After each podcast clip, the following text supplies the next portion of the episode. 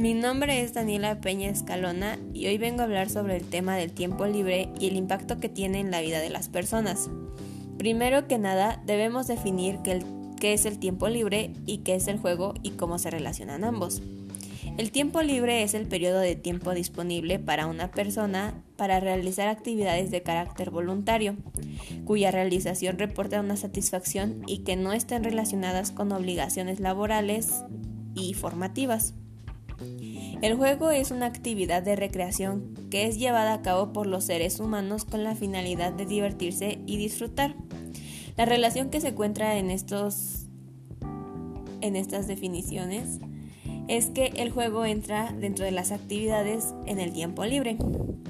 Estos tienen un impacto.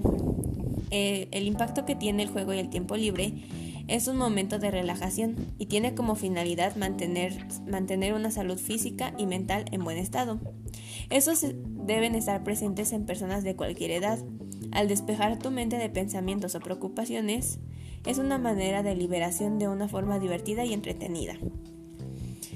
A su vez, esto tiene una importancia en la corporidad, debido a que desde una temprana edad debemos tener una estimulación de músculos para un mejor control de nuestro cuerpo en el espacio donde nos encontremos y las actividades que realicemos.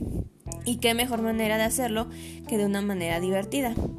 Así nos mantenemos felices y aprendemos sobre el entorno, como trabajar en el equipo y descubrir movimientos nuevos, desde una marometa hasta un tipo de nado olímpico.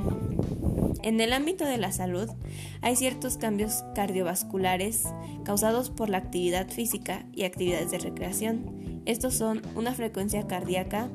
En este se observa un descanso de la frecuencia cardíaca en reposo y también durante la realización de un ejercicio físico de intensidad submáxima.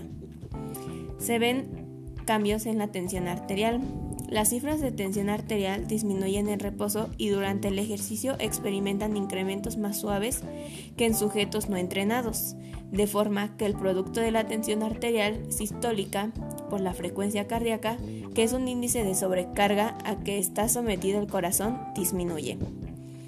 El tamaño de las cavidades del corazón. Las paredes del corazón son algo más gruesas que en la población no deportista.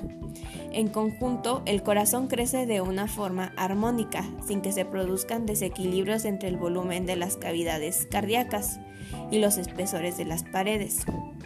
Otro de estos es el incremento del volumen sistólico, que es la cantidad de sangre expulsada en el corazón cada vez que se contrae.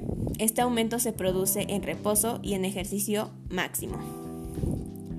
En conclusión de este tema, la actividad recreativa y el juego son importantes en la vida de los seres humanos que abarca desde un desarrollo físico sano hasta el tema de la felicidad, valores y recuerdos positivos, que a su vez esto se relaciona con un estado mental saludable, sin dejar a un lado la importancia de un cuerpo sano.